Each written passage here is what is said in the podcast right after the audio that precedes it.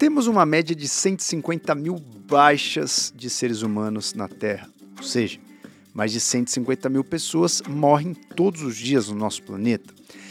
Dessas, mais ou menos 100 mil são mortes por idade.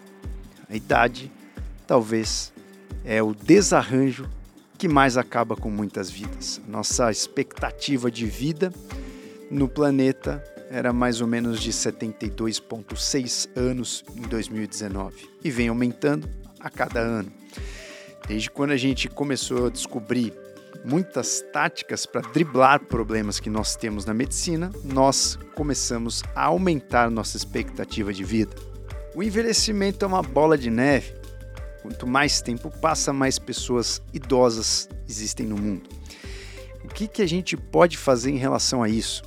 Hoje existe um campo gigantesco para estudar o envelhecimento, a nossa biologia, que começou desde 1930 e seguiu aí a história junto com várias descobertas científicas.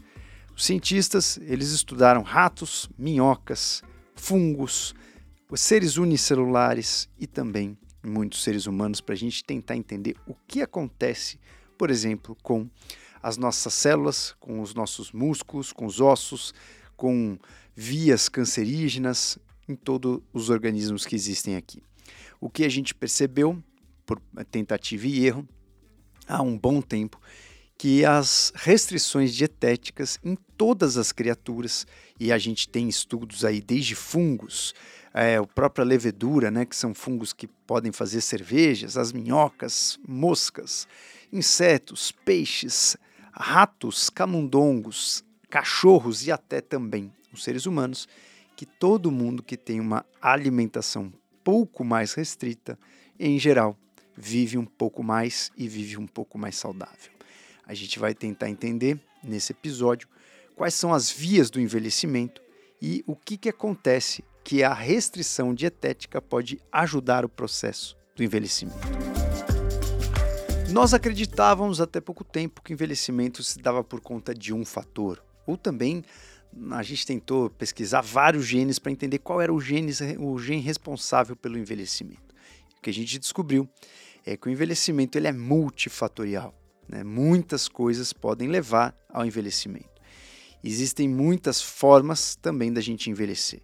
Mais ou menos em 2018 a gente conseguiu achar, por exemplo, algumas drogas que poderiam destruir células senis, células que são células que têm um processo de envelhecimento que podem atrapalhar o nosso organismo. E a gente também conseguiu entender muitas vias que levam essas células a envelhecerem. Ao resgatar o nosso passado, a gente vê que, por exemplo, um homem das cavernas poderia viver aí muito menos do que nós. Uma senhorita de 28 anos já era alguém que tinha cumprido boa trajetória da sua vida na época da caça e da coleta. Então, se a gente voltar 25 mil anos, a gente pode relembrar que nós vivíamos mais ou menos em torno de 30, 35 anos. Isso a gente pode ter uma ideia né, estudando ossos, estudando restos né, biológicos em sítios arqueológicos. Então a gente pode saber que a expectativa média de vida era mais ou menos em torno de 30 a 35 anos é, muitas pessoas nem chegavam na vida adulta. Né? Uma criança poderia pegar uma infecção e a probabilidade dele chegar com 15 anos de idade era apenas 60%. Então, mais quase metade morria, mais de 40% morria antes dos 15 anos. Então, poucas pessoas realmente atingiam aí 20, 30 anos. Então, um, um ser humano ali de 35 anos já era um ser humano bem idoso. Então, a expectativa de vida era muito menor do que a gente tem hoje. E a gente também não tinha né, tanto envelhecimento, porque a gente morria muito antes de realmente chegar numa idade senil, uma idade né, velha. A gente sempre morria antes, é, em grande parte das vezes. Né? E por muitos milênios, a morte ela era alguma coisa geralmente rápida e sem muito aviso. Era uma morte violenta, uma morte de uma infecção de uma hora para outra.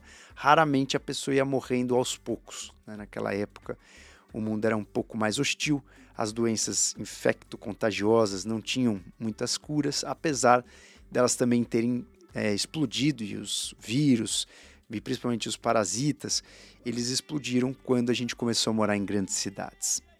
Então a gente não tinha nem muito tempo para filosofar sobre a morte. Quando a gente começou a dominar as grandes cidades, as pessoas né, viverem com mais recursos, a gente é, diminuir um pouco a violência, diminuir um pouco é, as ameaças né, do mundo natural, nós começamos a olhar também para a morte. Então, quando a gente olha para grandes filósofos, Sócrates, Epicuro e até, por exemplo, Aristóteles, acreditava que o caminho da morte era um caminho onde os animais e os humanos eles iam um caminho da seca, como a gente fosse, se a gente fosse perdendo líquido, né, perdendo água. Não só Aristóteles, mas essa era um, uma teoria que é a teoria dos sulcos, né, que a gente, né, conforme fosse envelhecendo, a gente vai também secando, nós vamos perdendo água. Essa era a filosofia, é, como a gente viu um pouco esse processo de envelhecimento e morte. Então, muitos filósofos, né, o Sêneca fez um livro sobre a brevidade da vida, então muitos filósofos que passaram por aqui, eles estudaram e, e se concentraram em refletir sobre o que a morte significava. É claro que existiam alguns seres humanos que viviam um pouco mais. Por exemplo, o próprio Sêneca morreu entre 68 e 70 anos. Mas a média da expectativa de vida, durante até toda a Idade Média, era até 40 anos. A gente começou a mudar os dados, estatisticamente, você não estaria morto após os 40 só a partir de 1800. Ou seja, até 1800, a maioria dos seres humanos morriam até mais ou menos uns 40 anos. Então, depois de 1800, a gente começou a virar o jogo, a gente começou a conhecer mais é, medicamentos, tratamentos e começou realmente a virar o jogo da estatística geral. Já em 1850, a expectativa de vida começou a aumentar para 45 anos. E em 1950, em alguns lugares, tipo na Noruega, a expectativa já era em torno de 70 anos. O que realmente foi o turning point foi o controle das infecções, principalmente na infância e depois também na vida adulta. Isso a gente começou a desfrutar de seres humanos um pouco mais é, velhos, um pouco mais idosos. Então, o campo do estudo dessas pessoas que duravam mais tempo começou também a ampliar. A gente começou a desenvolver cirurgias, observações, começamos a desenvolver estudos dessas pessoas um pouco mais velhas. E em geral a expectativa de vida só vem aumentando, com um certo gap na década de 1960, que muitas pessoas começaram a consumir cigarro a rodo, e praticamente quase todos os adultos consumiam aí pelo menos meio maço dia. Então essa geração que viveu por um longo prazo fumando, né, os que conseguiram se manter no cigarro há mais de 30 anos, é, também contribuíram com um aumento da mortalidade, principalmente nas décadas de 1980 até 1990. Então, muitas pessoas também diminuíram sua expectativa de vida por conta do tabaco, que a gente imagina que causou aí pelo menos mais de 100 milhões de mortes nesse último século. O efeito cumulativo desses estudos e descobertas em relação ao envelhecimento fez com que a gente ampliasse e muito essa expectativa de vida, como eu falei no começo, é, para mais ou menos 70 e poucos anos, 72 anos, ponto 6. Mas em lugares, por exemplo, como o Japão, em 2019, nós temos uma expectativa de vida de mais ou menos 84,5 anos muita coisa. Em muitos países, em mais de 30 países espalhados no nosso planeta, a expectativa de vida ultrapassa os 80 anos. Isso foi bastante considerável, né? um aumento muito impactante nesses últimos tempos, em pouco tempo, a partir de 1800 que a gente caminhou com isso, para o momento atual que nós estamos. Ah, mas isso é só os países que têm né, riqueza e não. Todos os países melhoraram em relação à expectativa de vida. A expectativa de vida, por exemplo, é, na Índia, em 1950 era de 36 anos. Hoje é de 69 anos. Então todos os países se beneficiaram de uma forma ou de outra. Em 1950 existiu um, um grande gargalo, um grande abismo entre o país rico e o país pobre. Se você notasse 1950, na Índia, a expectativa de vida era de 36 anos, na Noruega, de 72 anos. Hoje, A gente tem uma diferença de mais ou menos 10 a 15 anos. Então, o país que é mais pobre se aproximou muito do país mais rico em relação à expectativa de vida. Então, quase 90% da população mundial vai ter uma expectativa de vida aí em qualquer país, independente do que ela viver, de pelo menos 65 anos na média. Né? A média da expectativa de vida de boa parte do mundo é acima de 65 anos. E 99% dos países está com uma média de expectativa de vida acima de 60. Ou seja, isso foi um ganho para todo mundo, independente da riqueza do país. O número de pessoas que chegam aos 100 anos, os centenários, eles também aumentaram. Em 1960, a gente tinha 20 mil pessoas com 100 anos morando aqui na Terra, e hoje a gente tem, em média, aí, de meio milhão, e uma projeção é para que a gente tenha aí pelo menos 3 milhões de pessoas com mais de 100 anos em 2050. E isso claramente chama um, uma grande atenção por um problema que vai ficar mais frequente, que é o da aposentadoria. Como que a gente vai fazer para sustentar muitas pessoas fora do tempo de trabalho? Então essa é uma discussão que provavelmente nós vamos precisar ampliar e aprofundar cada vez mais que a nossa biologia é hackeada e que nós nos permitimos a viver mais. Uma pergunta que fica quando Charles Darwin saiu da sua embarcação do Beagle em 1836, ele estava quase aí com uma teoria fechada e depois de alguns anos ele publicou a teoria das espécies. E ele mostrou que realmente existe um nexo evolutivo e um sentido para onde a vida vai. E que nessa né, teoria das espécies ele cunhou o termo de teoria da evolução das espécies. Depois de alguns anos, Teodósios veio e afirmou uma frase muito interessante que nada na biologia faz sentido, exceto a luz da evolução. Ou seja, tudo que a gente vê na biologia segue uma regra, que é a regra da evolução. Evolução, obviamente, a gente lembra da teoria do Charles Darwin, que o mais adaptado é o que sobrevive melhor. Não é o mais forte e é o mais adaptado quem vai se adaptar melhor, quem vai reagir melhor às pressões ambientais e achar uma forma mais inteligente de sobreviver é aquele que vai perdurar.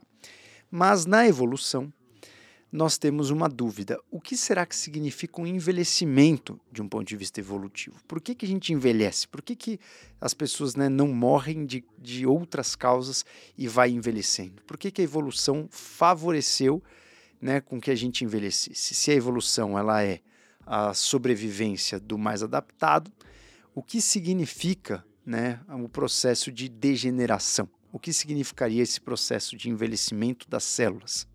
E a outra pergunta que fica, que parece meio óbvia, mas a gente nunca se faz, é o que justifica um ser viver por algumas horas, outros alguns dias e outros vivem mais de 400 anos, né, como o tubarão da Greenland, ele vive mais de 400 anos.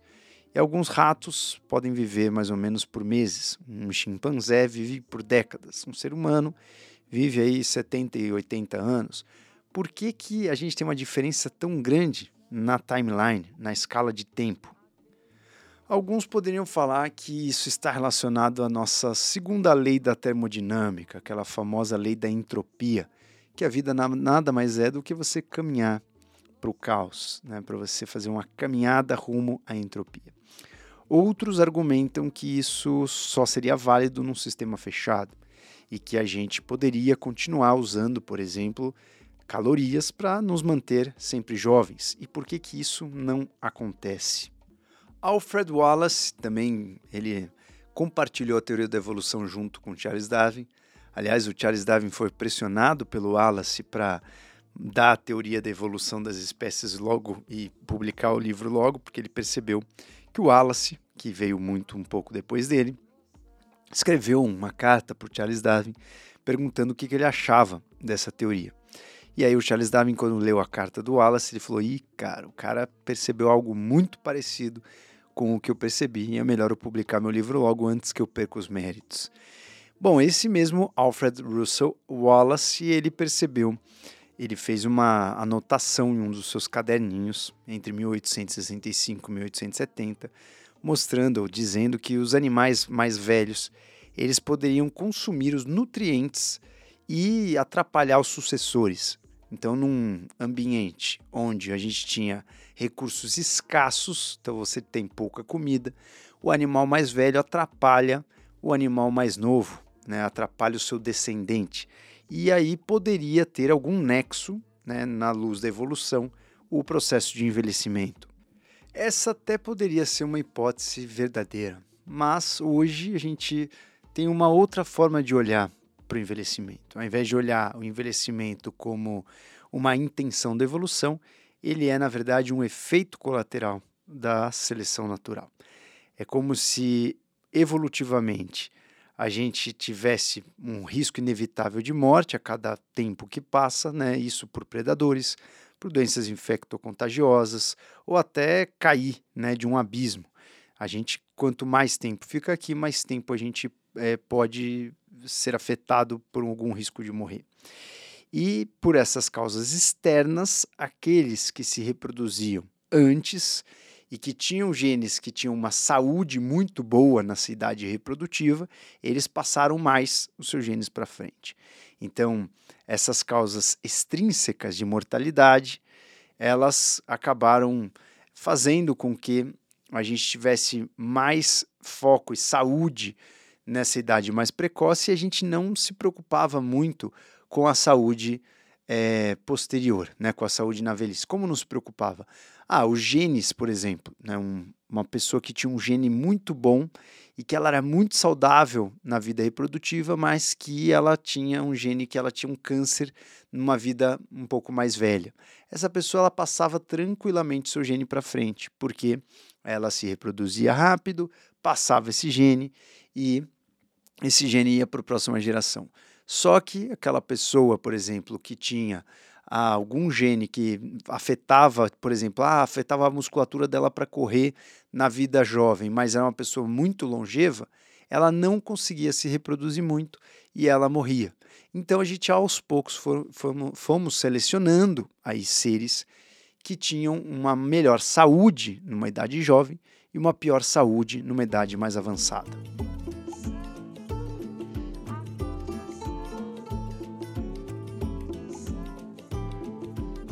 Quem tinha maior capacidade de se reproduzir rápido conseguia espalhar mais os seus genes e perdurar mais. Mas a longevidade não era uma coisa que era passada para frente. Ou seja, a evolução ia aceitar qualquer negócio para você aumentar o seu sucesso reprodutivo, mesmo que ele venha às custas de uma de um envelhecimento muito impactante ou de doenças depois da idade reprodutiva. O importante era você ter um sucesso reprodutivo. E um gene nunca está sozinho. Ele geralmente ele faz um, a informação de características completas. Você nunca tem, geralmente, alguma característica isolada. Né? Um, os genes eles são muito, muito complexos e cada característica geralmente também ela é feita por mais de um gene. Então, até alguma coisa simples como a cor dos olhos está no controle de muitos genes. Né? Então, são muitas funções. Então, a multifuncionalidade de um único gene é chamada na biologia como pleiotropia. Né? Um gene tem muitas funções. Né? Então, um gene só ele faz muitas coisas. Você não tem um gene só para uma coisa. Então, uma das hipóteses que a gente tem no envelhecimento, ela chama-se pleiotropia antagônica. Para simplificar, é uma teoria que mostra que os genes que nos ajudam a reproduzir uma idade jovem, né, que são genes, por exemplo, ah, tenho uma musculatura boa, consigo correr, consigo fugir, consigo ser forte, consigo ser atraente. Genes que ajudam a gente a reproduzir quando jovem, eles não só se tornam menos úteis quando a gente envelhece, mas eles mesmos poderiam trazer aí é, informações ou carregar aí processos prejudiciais para o nosso corpo numa vida mais velha. Então seria a pleiotropia antagônica, características aí multifunções de, uns, de alguns genes e que essas características elas não só ajudavam a gente a se reproduzir uma idade adulta, jovem, mas elas também poderiam trazer características prejudiciais para nossa idade mais avançada. De certa forma, a gente vê esse comportamento também hoje, né, num adulto jovem no adolescente. Quantos anos, né, ou quantas coisas você deixa de fazer aos 18 para você falar, não, putz, eu quero estar tá bem quando eu for é, mais velho, né? Você geralmente não liga para isso quando você está numa idade é, assim jovem ou quando você está numa idade adolescente. Então você não olha para frente e fala assim, ah, isso eu não vou fazer porque quando eu for velho eu quero né, estar um pouco melhor. Conforme você vai amadurecendo, você começa a pensar um pouco mais isso. E uma das formas que essa pleiotropia antagônica pode agir é através das mutações. A gente tem muitas mutações no nosso DNA. Isso poderia impactar para que a gente começasse a funcionar pior depois de uma certa idade.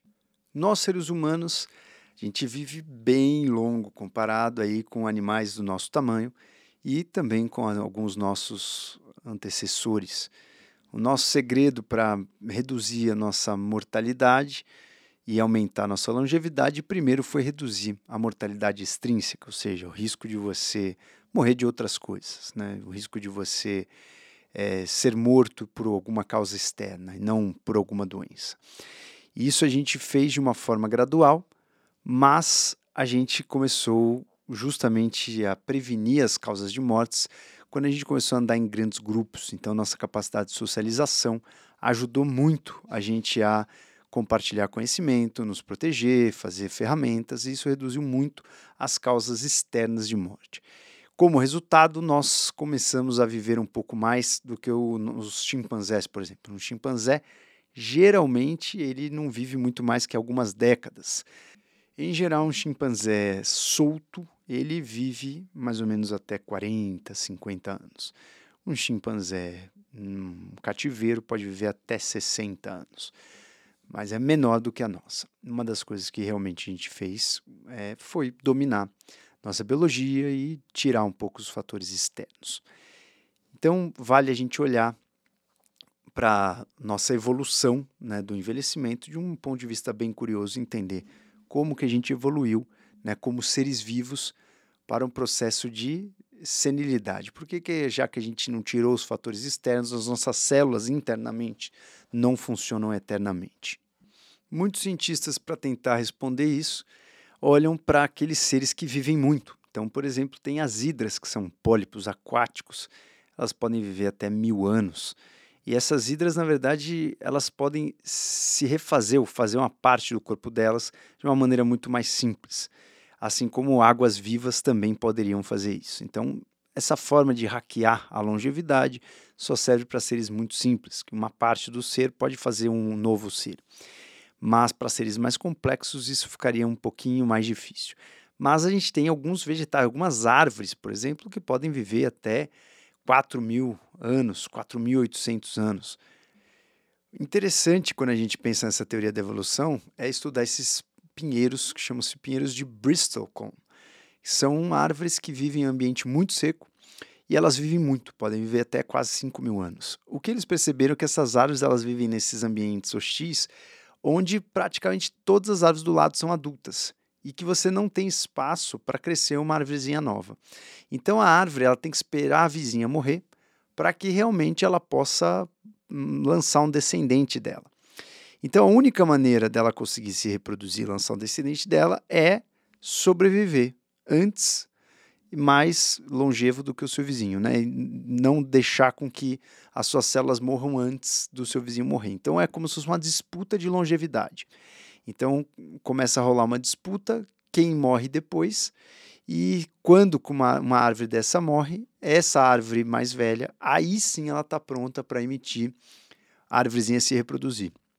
Então é como se elas tivessem entrado numa disputa de quem vive mais, e isso talvez tenha selecionado geneticamente a essas árvores a terem aí um, uma excelente é, metabolismo, um excelente funcionamento e principalmente diminuindo as suas células senis, fazendo com que elas tivessem um, uma longevidade desse tamanho.